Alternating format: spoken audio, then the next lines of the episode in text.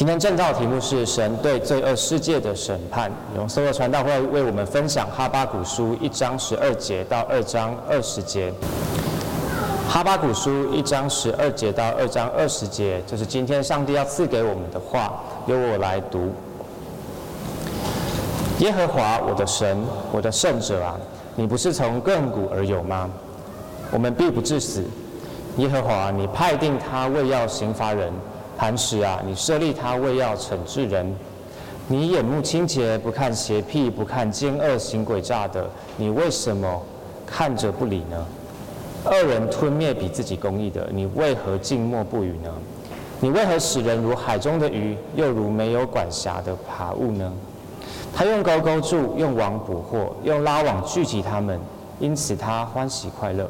就像往献祭，像往烧香，由此他因他由此得肥美的分和富裕的食物。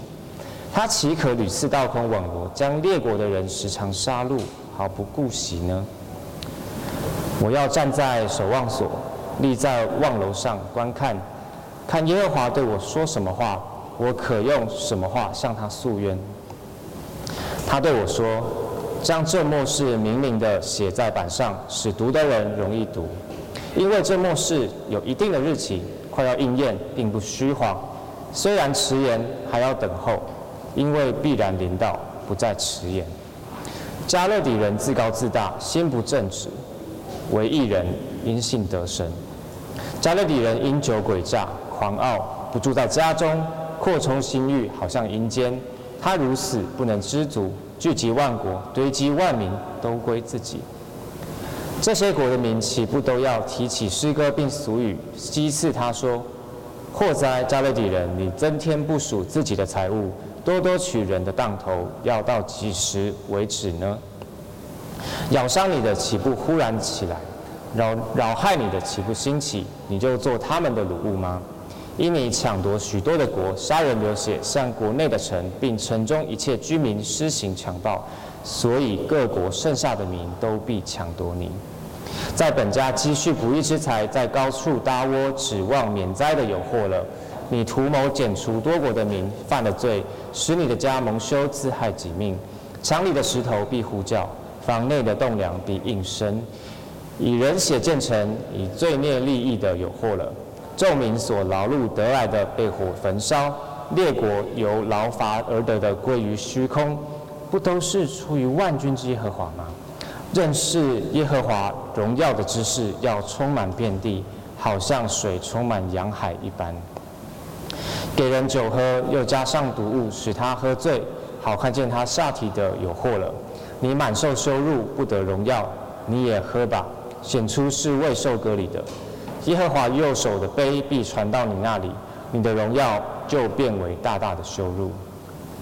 给人酒喝，又加上你向黎巴嫩行强暴与残害惊吓野兽的事，必遮盖你，因你杀人流血，向国内的城并城中一切居民施行强暴。雕刻的偶像，人将它刻出来，有什么益处呢？铸造的偶像就是虚谎的师傅，制造者倚靠这哑巴偶像，有什么益处呢？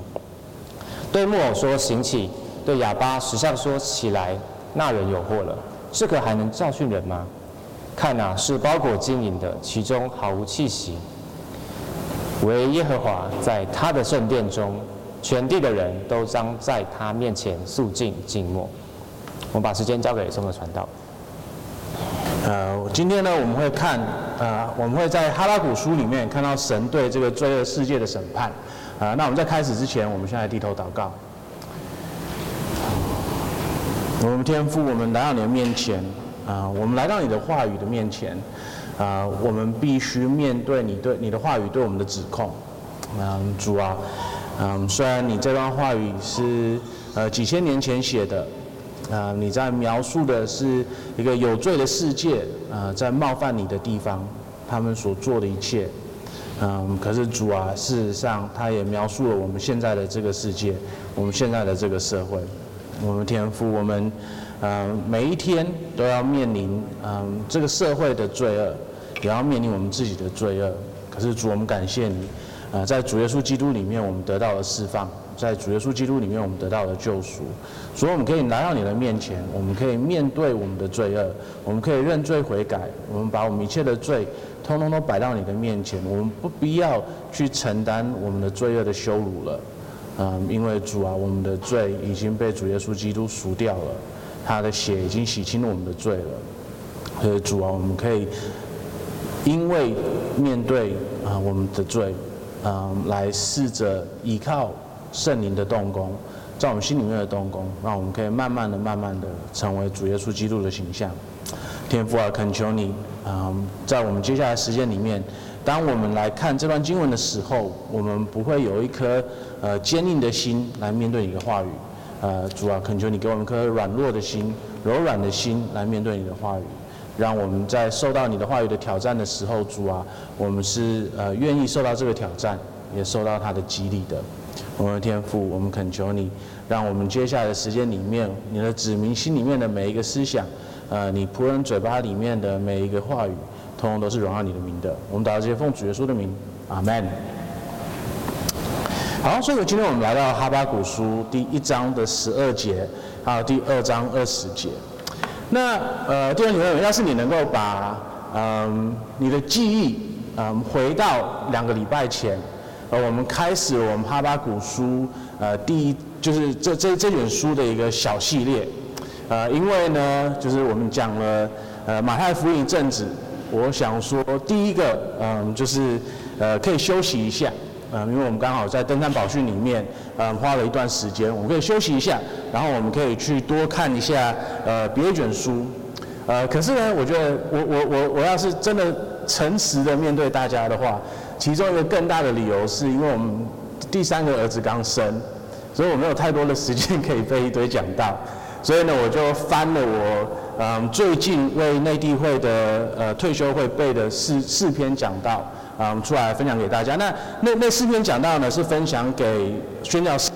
嗯，所以呢，在应用的方面会有一些不一样的地方。所以你们还是会听到，就是比较给大家嗯的的讲到。嗯，可是对，就是会会有哈巴谷书的这一段嗯讲到，的确是因为就是一部分是我就我们可以休息一下。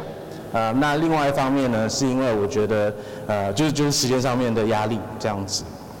呃，那但同一时间呢，有另外一个压力，就是我我要考牧的这件事情。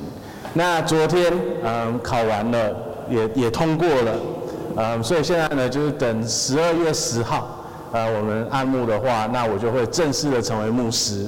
呃，那那个时候呢，啊，我就有权利了。呃，开玩笑的，希希望我会就是更谦虚的，嗯，跟跟跟大家互动这样子。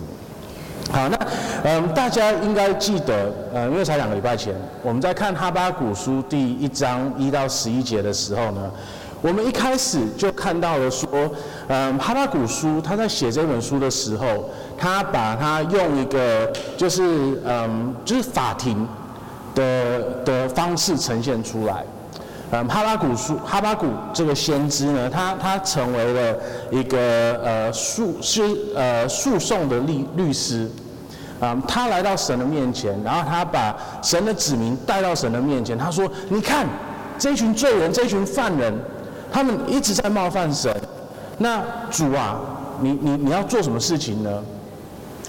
然后呢，神就对他有一个很惊奇的、让人惊奇的一个回复。就是你等着，因为呢，接下来我会兴起另外一群比这一群人更邪恶的人来审判他，来审判他们。然后呢，我们接下来，我们今天就会看到说，这一群更邪恶的人，他们所犯的罪是什么样子的？就是哈巴谷书第一章。十二节到第二章第二十节，好，那这个篇幅有点长，我们没有办法很细的去看每个地方，呃，那可是大家是记得说，我们马太福音的讲到有有讲到八福，对不对？什么什么样子的人有福了？因为怎么样怎么样怎么怎么样？嗯，今天呢，我们讲到就有五个灾，我们有五灾，嗯，有五五种人，嗯，是有灾害的，所以我们会透过这五灾去看。就是这个有罪恶的世界所犯的罪是哪些样子的罪？然后呢，在我们看到他们的罪以后，我们也会同我们也会同时看到神对他们罪的审判是什么样子的。然后在我们看到了这个世界的罪跟他的审判是什么样子以后呢，我们会看到说神什么时候会来审判这一群人。然后最后呢，我们会看到说，嗯，就是神的子民在这个世界上面，在面临这个状况的时候，我们应该要有的反应是什么？好，所以这个有有点嗯，跟我普通的的架构不太一样，因为通常我会尽量的压缩我们的讲道，就是试着要把它变成三点的讲道，对不对？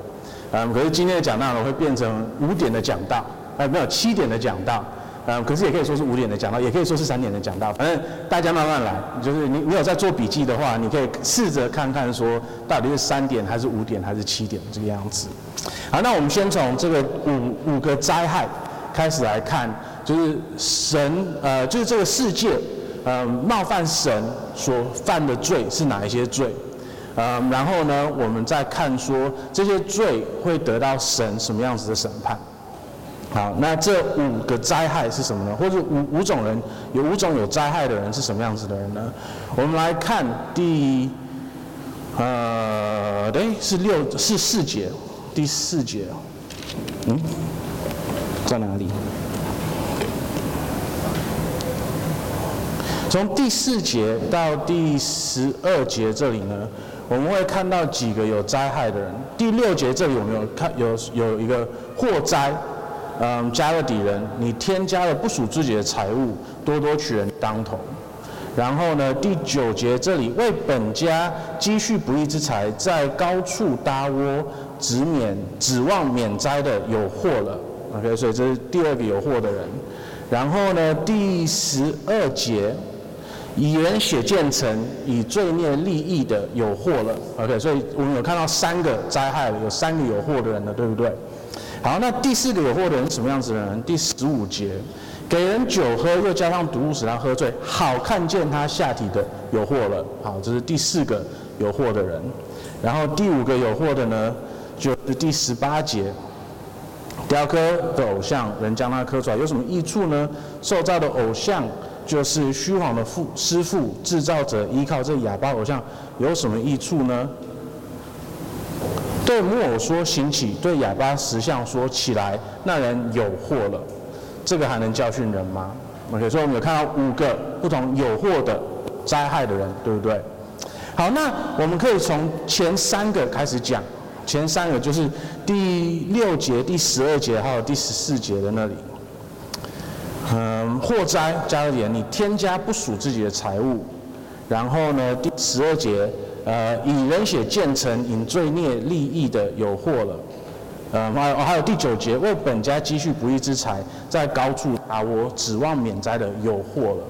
好，那这个前三种有祸的人，他们实际上都有，事实上都是同一个罪。对不对？他们都是嗯去争取不义之财的人，他他们犯的罪是争取不义之财，对不对？第一个是为自己争财，第第二个呢是为本家积蓄不义之财，然后第三个呢是用不义之财来建城，以人血建城，以罪孽利益的有祸了。所以呢，在这里我们看到的这三个有祸的，都是的，就是去去偷拿别人的钱。去用不当的手段去争取财富，嗯，来来得来得得意自己，嗯，获得。那刚好我们刚才在读新语信条，呃，海德堡要理问答的时候，也刚好读到了偷窃的这一块，对不对？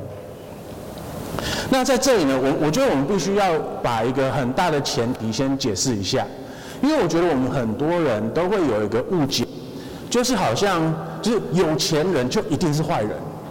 然后我们会觉得说，好像有钱就是罪恶。嗯，那我希望就要要是你在我们教会一阵子了，然后你听过了我们在创世纪的那一些讲道，你你有你有注意到一件事情，就是我在那个时候就有跟大家讲说，事实上神在创造这个世界的时候，然后他把这个世界交予给人，让我们人可以去治理这个世界的时候，他对我们的期待。是我们会丰丰富富的去去享受他给我们的这一切，OK，所以就是在神原本的创造里面，就是财富可以享受、可以享受美好的东西，都不是坏的事情。那可是为什么我们会有一个想法，就是啊，有钱就一定是坏人？然后甚至于有些基督徒，他们有钱的话，他们好像觉得哦，好像就一一一定要为自己有钱的这件事情做辩护。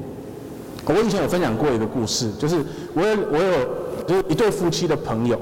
OK，他一个是医生，然后一个是在建筑公司的高层，就是家里是超级无敌有钱的。呃，那他他他们是我跟丽雅的好朋友，呃，然后他对我们也是支持很多。那可是我们去他家的时候，就明明就是很很华丽的家，可是他都还是会找各式各样的方法来解释说，哦，他买的这个东西是打折的时候买的。哦，他买这个东西的时候是是二手的，嗯，所以就是他明明明就是啊，就是花了很多钱，可是还是需要去说哦，对不起啦，我们真的不是那么有钱呐，嗯，尤其是对就对他们来讲，我们是很穷的宣教师，所以他们会觉得说哦，他们不要炫耀这样子。可是我就我有跟他分享过，就是这个都是神给你的。那我知道你对我们的奉献有多少，我知道你们对教会的奉献有多少，你们还有的就好好享受吧，你们你们不用那么的紧张这个样子。那为什么我们有很多人会有这个有钱人就是坏人的这个思维呢？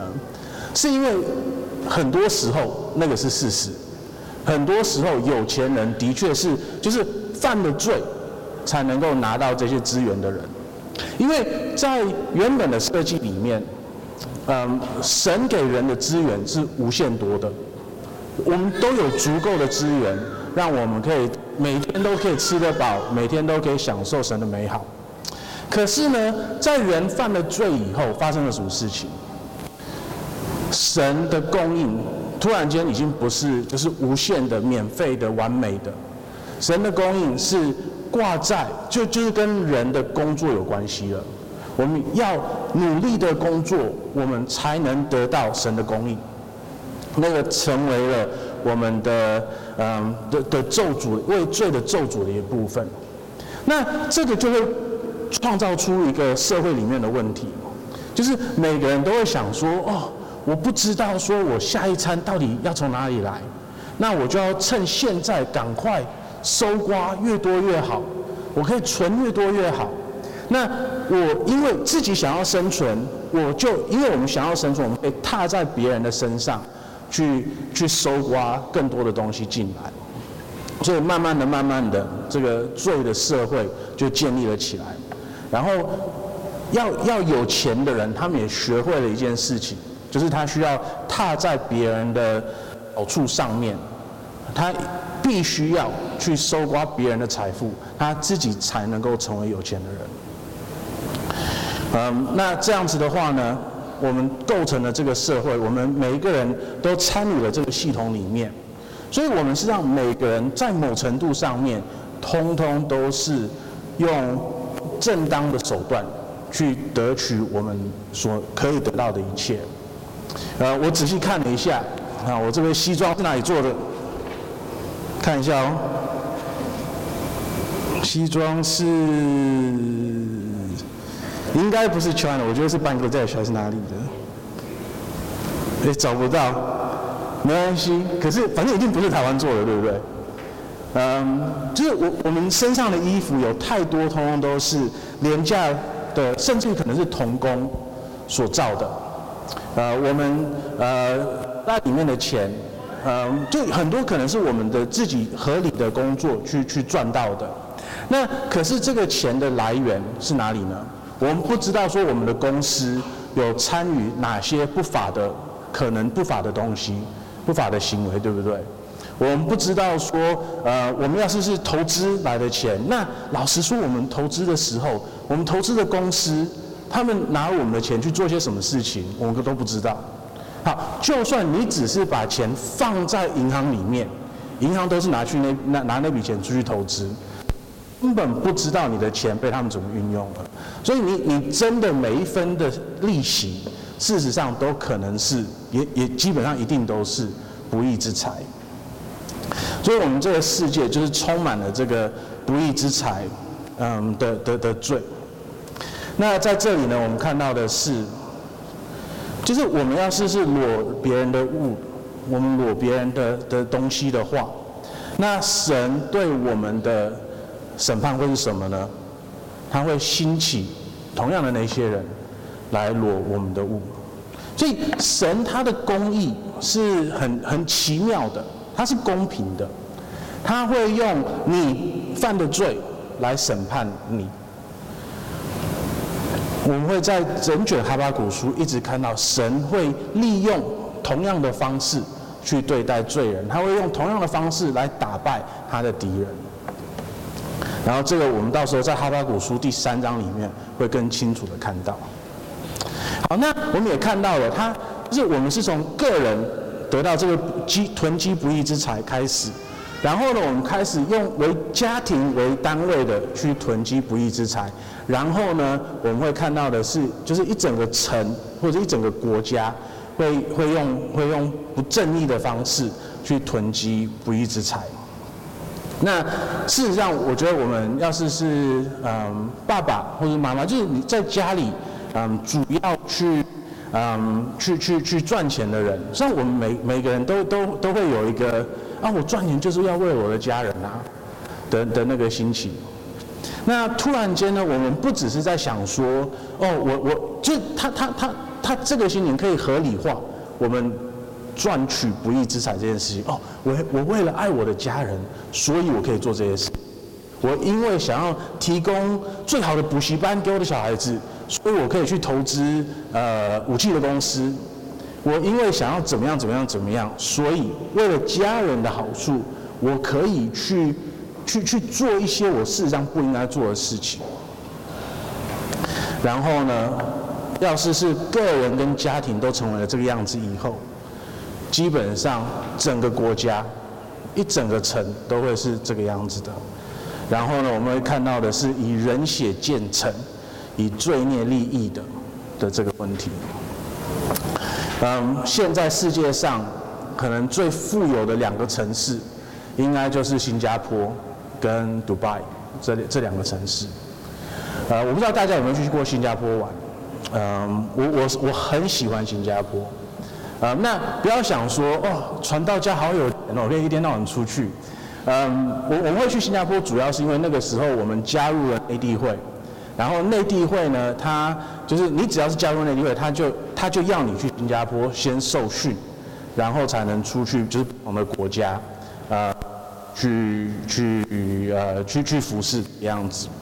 所以呢，我跟丽亚，嗯，二零一二年加入了内地会以后，啊、我们就花了差一个月的时间在新加坡。那在新加坡的时候，哦，好舒服哦。就是街道都是干净的，然后他们他们的天气基本上就跟恒春一样，嗯，甚至可能还热一点点，嗯，然后呢，就是到处都是高楼大厦，然后很很美的建筑物这个样子，然后他们的公园也管理得很好。那你在那里的时候，你你就你就只看到它的美好而已，直到有一天，嗯，是一个礼拜六。我们的就是那那个时候，就是在在管这些新童工的那个人带我们去了，嗯，就是新加坡的小印度区。那是在礼拜六带我们去的。那为什么礼拜六很很很很关键呢？是因为普通时候，嗯，新加坡，嗯，你不会看到任何，就你你你很少会看到工人，他们一定都在工地，他他不会在街上这样子乱走或什么的。嗯，然后晚上的时候你也绝对不会看到任何工人在在任何的地方，为什么呢？因为他们大部分的工人通通都都他们的生活主要是在新加坡海港外的船上，OK，所以他们是就是他他们他们对国际说都是哦，我们没有任何的非法的移工。那非法移工基本上就跟国际奴隶是一样的东西，所以他他他对国际都是说哦，我们我们没有移工，我们没有没有没有现代的奴隶。为什么他们可以这样说？因为通通都在国际的水域里面、海域里面，而不是在他们本土里面，所以他们可以这样子说。可是呢，每个礼拜六他们会准许这一群人上岸，然后呢，他们通通都会在小印度这个地方群集。那你要是礼拜六到了那个地方的时候，你就会看到，知道几千几万个人在那里，然后就是人挤人的，然后大家就是，就是就就是就是通通都挤在那个小地方而已。你就会看到说，新加坡它的繁荣、它的荣华、它的代价到底是什么？就是这一大群人卖了命去让这个地方繁荣。你要是去迪拜，你也会看到他们建立了世界上最高的高塔 Burj Khalifa。那他在建立的过程死了几个人呢？事实上没有任何人知道，因为他们从来没有公布这个数字。可是上百个是绝对有的。那他们为什么会有那么多人可以做这件事情呢？是因为他们在那里的阿拉伯人，他们自己本身都没有工作，他们就是吃着政府给他们的石油的钱。那可是呢，他们有很多移工，从别的地方来的移工，他们都以奴隶的。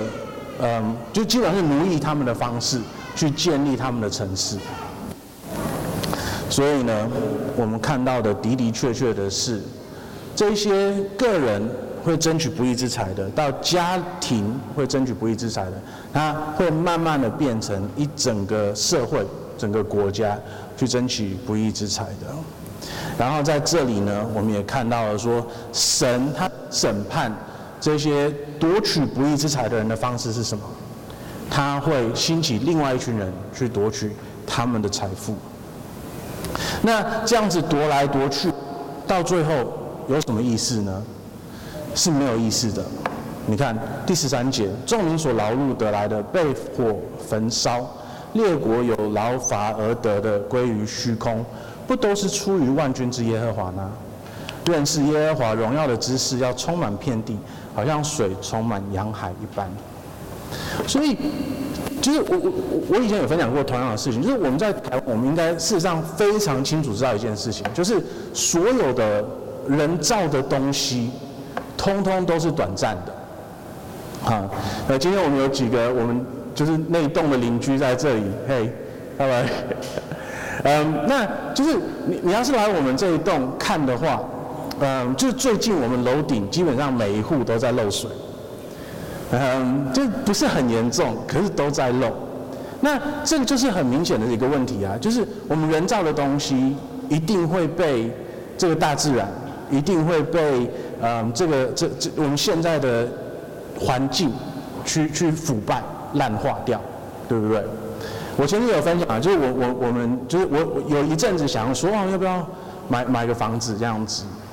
然后一进去，三十年的房子就是壁癌到处都是，然后这里漏水那里漏水，然后呀，就就就很恐怖的状况。嗯，所以就是我们在谈，我们很清楚知道说，人造的东西它是一定会腐败的，只有神的话语是永恒的，只有神的能力，只有神的大能才是永恒的。所以就是各国。个人这样子夺来夺去、抢来抢去，大家都犯了这不义之财的罪，到了最后，事实上都没有意义，因为到了最后，唯有剩下来的是神的大能，只有我们去认识耶和华的荣耀还有知识，遍满了全地，这个才是最重要的，这个才是唯一可能永存的东西。所以呢，我们看到了，就是大家都在犯这个呃。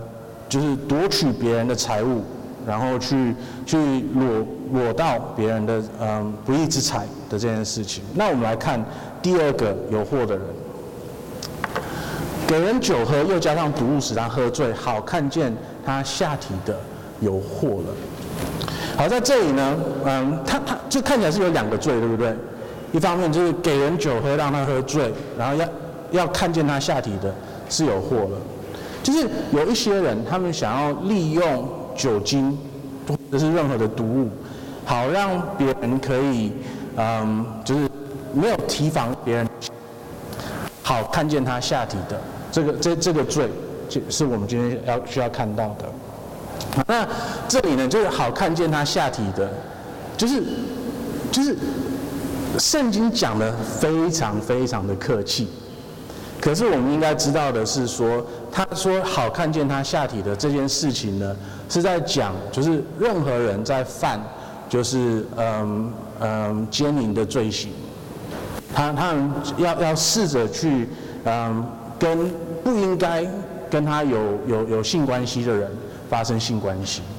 所以像你要是记得，就是挪亚，他从方舟出来以后，他不是种了葡萄园吗？然后他用葡萄去做了葡萄酒，然后他睡，他他因为葡萄喝了葡萄酒，然后喝醉了，然后呢，他的有个小孩子就进去了，看到了他肉体的这件事情，然后呢，他他去跟他的哥哥们讲，然后哥哥们去遮住了他他爸爸的的肉体的肉体，然后呢，嗯，诺亚醒来的时候。他咒诅了他的那个儿子，还有他的孙子。那我们可能普通时候在读那段经文的时候，会觉得说啊，就只是看到他老爸而已啊，对不对？这这有什么大不了的？我我们大部分的人在家里，可能爸爸就是穿一条内裤在在在在在沙发上面喝啤酒或什么的，对不对？就是我们看我们老爸经常看到啊，为为什么有那么严重的咒诅呢？啊。有那么严重的咒诅，主要原因是因为那个是圣经说的很含蓄，他事实上在表达的是那个时候那个儿子做了他很不应该做的事情，在他爸爸的身体上面。那在这里呢，我们也看到了，你第十六节，你满受羞辱，不得荣耀，你也喝吧，显出是未受割礼的，耶和华。的杯必传到你那里，你的荣耀就变为大大的羞辱。嗯，我觉得我们现在这个时代，我我们可以很清楚的去意识到这一点，就是我们人在犯这些奸淫的罪的时候，嗯，我我们我我们是会蒙羞的，可是呢，我们为了要避免蒙羞。我们会试着用我们的自大，或者是荣耀，或者是骄傲，去去盖过这件事情。嗯，前几天，哎，昨天，就是呃，在台北的同志大游行。那所有的大同志大游行，通通都有一个标题，就是 Pride，就是骄傲，因为他们为了自己的性倾向，他们为了自己。喜欢同性的人，或者是跨性别，或者是等等的，他们因为这件事情而感到骄傲、荣耀，因为他们不想要再蒙羞了，他们不想要蒙羞，所以他们用骄傲来掩盖他们的羞辱。可是在这里，神保证什么呢？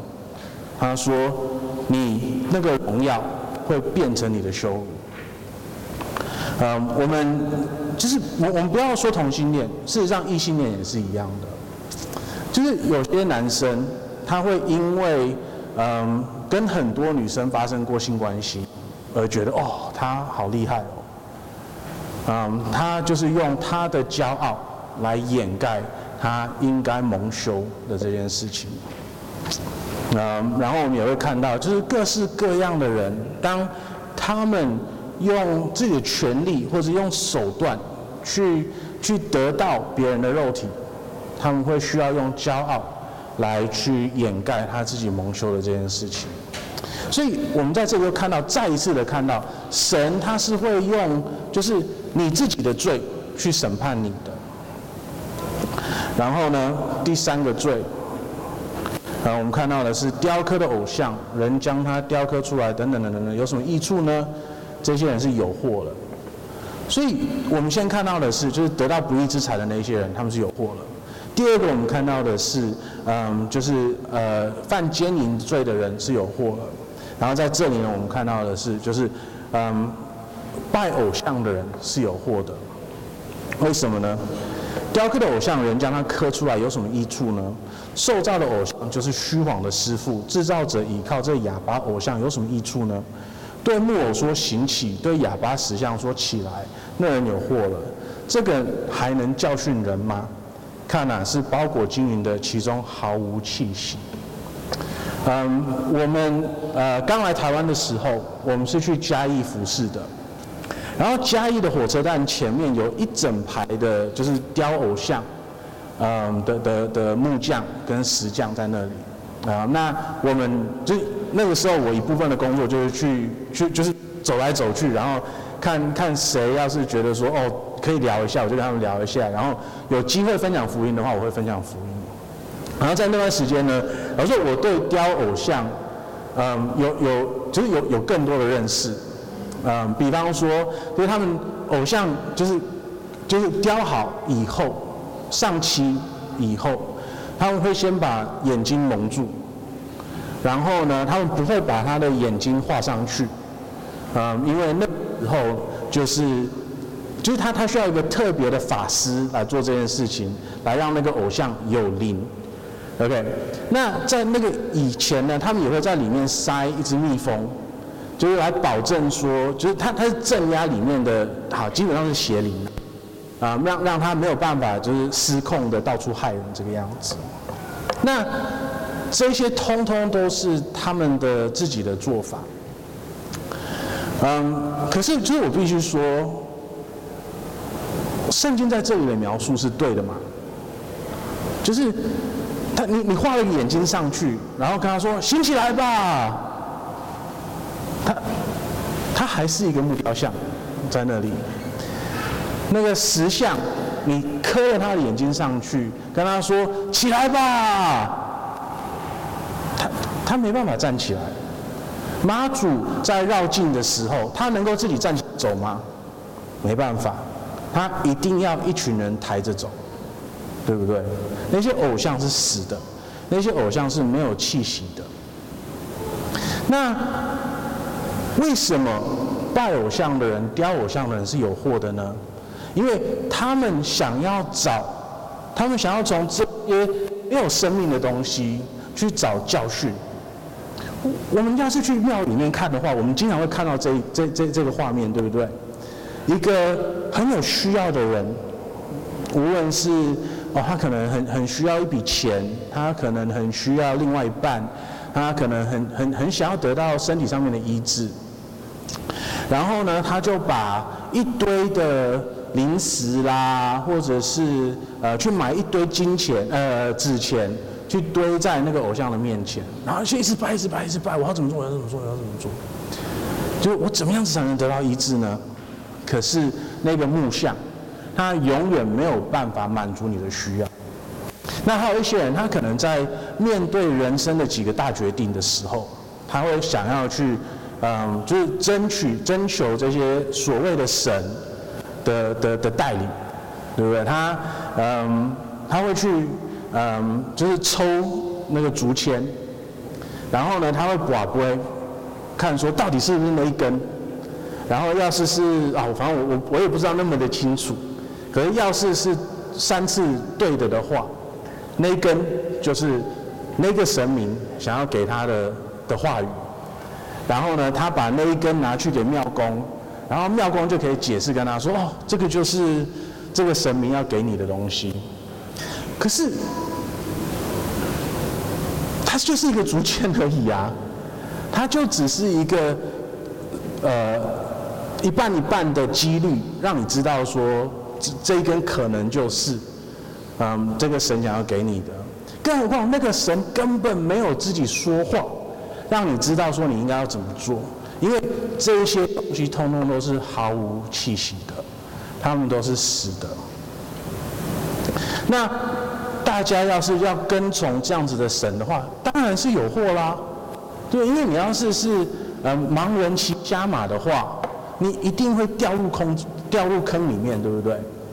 就是盲人去去领导盲人，一个没有生命的东西来领导你的话。一一定会有问题的嘛，一定会出问题的。那我们唯一能够等待的是什么呢？我们感谢主的是，我们基督教的神，基督徒的神是不一样的。我们的神是会向我们说话的。像，而且，哦，我觉得这很奇妙的是，我们的神是创造天地万物的神，他的身份永远、永远远的超过了我们任何的人。然后他愿意向我们说话，那他向愿他愿意向我们说话的话，我们应不应该听呢？当然应该听啦。就是我永远不会期待，嗯，就是蔡英文总统打一通电话给我来跟我说啊，你应该怎么做怎么做怎么做，因为他的地位远远超过了我的，对不对？那嗯，大家也知道，说我我我是我是建宁国小的的的的家长会会长，那所以我会就是有有的时候会会去参加，就是我们市政府的一些事情。可是我也永远不会期待卢秀燕市长会来握我的手，然后跟我说哦，什么什么辛苦哦，蔡松和怎么样怎么样。我没有办法期待那个样子，因为我们的我我们的身份地位差太多了。可是今天我们的神不一样，我们的神他远远超乎了我们，可是他愿意来向我们说话。那他愿意向我们说话的话，我们应不应该听呢？当然应该听啊。所以我们知道说，我们的神是会带领我们的，所以他不像那些没有气息的偶像一样，他他在带领我们的时候，我们不是就是盲人骑瞎马，我们是盲人骑着最伟大的神的身上，他把我们带领到最美好的地方的时候，好，好像有点离题了。可是我们有看到，就是就是五种有灾害的人，事实上是三种。不义之财的人，就是囤积不义之财的人，犯奸淫的人，还有拜偶像的人，都是有祸了。然后他们会得到呃祸，或者是审判是什么样子的呢？通通都是神把他们的罪孽转回给他们。不义之财的人会被裸裸裸掉，然后嗯、犯奸淫的人、骄傲的人，他们的他们的嗯，他们会蒙羞。然后呢，就是拜偶像的人，想要。让那些偶像可以向他们说话的人，会听不到他们说话，因为他们没有话可以说，所以他们都会得到他们的审判。那这个审判是什么时候会来呢？嗯，第二章的第三节，这末世有一定的日期，快要应验，并不虚谎。虽然延迟，还要等候，因为必然临到，不再延迟。所以我们看到，在这篇经文里面看到的是，神他对人的审判是一定会来的，而且他快要应验，可是他可能延迟，可是又不会延迟。所以换句话说，我们根本不知道这个审判什么时候会到临。我们知道他一定会来，可是我们不知道他什么时候会来。那这个对我们来讲有什么？嗯。所以我们需要注意的地方呢，我觉得我们第一个就是要警醒自己。啊，我开始我跟大家分享的是，我们每一个人，传道也包括在里面，我们每一都处在这个有罪的世界里面，我们每一个人都是有罪的人，所以我们每一个人呢，都会得到神所讲的那一些审判。我是都都应该得到那个审判。那我们必须要清楚的知道说，就这个审判的确会要来，而不是说哦没关系啦，反正他可能就忘记了或什么的。嗯，我小时候，嗯，就是我我我我我爸爸跟妈妈他们基本上记忆都不错，可是呢，我在做坏事情的时候，我都还是会有一个侥幸的心情。想说啊，我这样做了会不会他们就不会发现，不会看到？或者就算他们发现，就算他们看到了，我还可能会想说哦，会不会就是过个两两个小时他们就忘记？我们的神他什么都知道，我们的神他不可能忘记我们任何的一个罪，所以我们不能够有那个侥幸的心情想说。侥幸的心情想说，就是我们的神可能会忘记，或者是他他就可能怎么样子。神对我们的审判是一定会来临的。那可是我们要怎么办呢？要是我们一定会受到这个审判，我我们能够承担吗？当然不能够承担啊！你我们刚看到的那个画面是多恐怖啊！就是我们所有的东西通通被抢走，我们就是嗯，我们我们所有的骄傲都会蒙羞，然后我们会不知道我们要在干嘛，我们根本听不到嗯神的话语，或者我们所拜的偶像的话语，或者领导，这是多么恐怖的一个审判啊！那有些人可能认为说啊、哦，没有啦，不会啦。可是你想一下，你就知道说，到最后有一个最终的审判，是我们一定每个人都会面临。就因为我们要是是死了的话，我们就什么都没有啦。我们所有的东西，就是可能留给下一代都没有，因为政府就裸去了一堆。嗯，我们一生中的骄傲，在我们死了以后，我们就。就是要蒙羞的啊，因为我们就会在，就是在地里面慢慢的腐烂，然后不存在。呃，我们死了以后，我们任何话语都没办法想，没办法听啊。所以死亡是我们最终的审判。那为什么会有死亡的这件事情呢？就是我们的罪。那我们有没有办法提防，或者不去死呢？我们唯一的希望是相信主耶稣基督。我们才能够去避免死亡的这个审判。我们要是能够因为相信主耶稣基督与他有连结，那他所行的一切的义，通通压在我们的身上，我们所应得的刑罚也通通都变成了在他的身上。所以，当他挂在十字架上面的时候，当他流出他的宝贵的宝血的时候，他已经洗净了我们的罪。那这样子的话呢，我们就不需要去承自己去承担这个死亡的审判，因为主耶稣基督已经为我们死亡了。所以在他里面的话，我们有一个永恒的盼望，就是我们不需要去嗯害怕死亡的这件事情，因为在他里面我们得永生。那我们有些人，当我们看到了就是神这一连串的审判的时候，我们可能会有一个反应，就是这个公平吗？啊，我们可能会有另外一个反应，就是神真的需要这样子做吗？因为我觉得人对神有一个很本能的反抗，就是我们会觉得说，好像神不应该审判我们。我会觉得说，我基本上就是一个好人呐，为什么神要审判我呢？或者是我们会试着跟神讨价还价，就哦，我只是。这样子而已，那我是不是可以做些什么别的事情来弥补呢？可是，事实上你在弥补的时候，可能又把事情搞得更更更糟糕。所以我们很多人对神会审判我们这件事情，有的时候是会有排斥，甚至于想要去怀疑说，到底会不会发生的。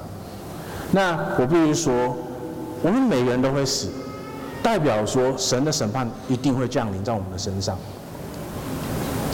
那要是如此，我们现在的反应应该是什么呢？第二十节，第二章的二十节，唯耶和华在他的圣殿中，全地的人都当在他面前肃静、静默。我们来想一下，就是哈巴谷在这两个与神的对应里面，他的他他他扮演的角色是什么？他在一章一到十一节的时候，他他把以色列人带到神的面前，他真的在指控以色列人吗？实际上不是的，他在指控神，他在问神说：“你看这群罪人，你都不做什么事情，你你什么都不做。”然后神回答他了以后呢，他又说：“这样子不公平呢，你怎么可以这样子做呢？”所以在这个整个过程里面，哈巴谷扮演的角色。他是申诉是没有错，可是他他在告的不是以色列人，他在告的也不是就是这些有我们刚才所讲的这些有罪的人，他在告的是神。你可以想象那个骄傲的态度吗？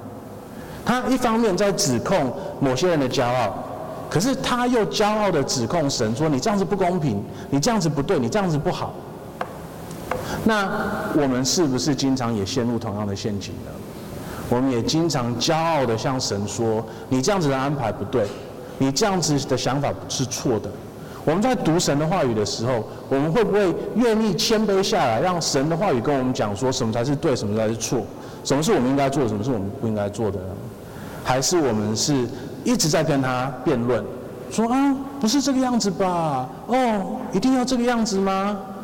我们经常有那个骄傲的心来面对神，我们不愿意接受他他所说的一切，我们甚至于有的时候会怀疑福音到底是不是真的是那个样子的，我们不敢相信神真的爱我们。我们不敢相信主耶稣基督真的为我们牺牲了。我们不敢相信说我们真的是罪人。我们不敢相信说我们的罪可以因为主耶稣基督的的的的的的牺牲而真的被洗净。然后，因为我们怀疑这些事情，我们就开始去找方法来证明自己是义人，而不是让主耶稣基督他他成为我们的义人，他成为我们的代表。那在那个时候呢，我们就一直在跟主，我们就一直在跟神讨价还价。然后在这里第二十节，我们需要做的最大的一件事情，就是我们让耶和华在他的圣殿中，然后我们所有的人都在他的面前肃静静默。我们必须要谦卑自己来到主的面前，让我们自己知道说，我们需要闭嘴了。我们不能够一直在跟神讨价还价，我们只能让他跟我们说，他想要我们做什么事情，他对我们的期待是什么，他是一位什么样子的神，我们的福音是多么的美好，多么的宝贵的。当我们相信主耶稣基督的时候，我们可以跟他回复这个关系，然后我们就可以来到他的面前，来在他的面前肃静静默。那今天。弟兄姐妹们，你要是基督徒的话，你有没有刚才我我想我讲的那些状况呢？我知道一定有的，因为我自己经常也会有。那我们唯一能做的就是再一次的认罪悔改，来到神的面前，我们自己闭嘴，然后让神透过他的话语来跟我们说话。那今天你要是不是基督徒的话，你可能会觉得说，好像就是刚才传道讲的福音太好了，就凭什么任何一个罪人都可以得救？凭什么一个杀人犯相信了主耶稣基督，他就可以得永生？那这个是我们可以讨论的一个问题。可是我觉得我们第一个要做的是先回到我们自己，我们要先想说，我们先不要想那个抽象的不存在的杀人犯。的那个问题，我们先来想自己的问题：我们自己是不是罪人？我们应不应该，或者是会不会得到死亡的审判？那要是我们一定会得到那个死亡的审判的话，我们能够做些什么事情？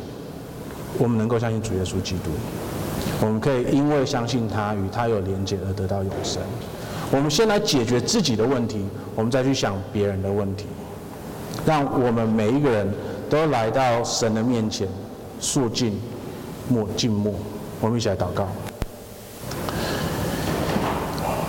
我们天父，嗯，恳求你，让我们在这个礼拜时间里面，都有机会，可以呃沉默的来到你的话语的面前，让我们在自己的灵修的过程，或者在我们在听你的话语的时候，嗯，主要恳求你，让我们有一颗谦卑的心，让我们感谢你，因为虽然你是超越我们的神。你还是愿意向我们说话，不要让我们有一颗自以为是的心心来看待你的话语，而主啊，让我们愿意去承听你的话语。主，我们恳求你怜悯你的子民，让我们在这个礼拜里面都可以有这样子的心情来面对你的话语。我们祷告这些奉主，阿门。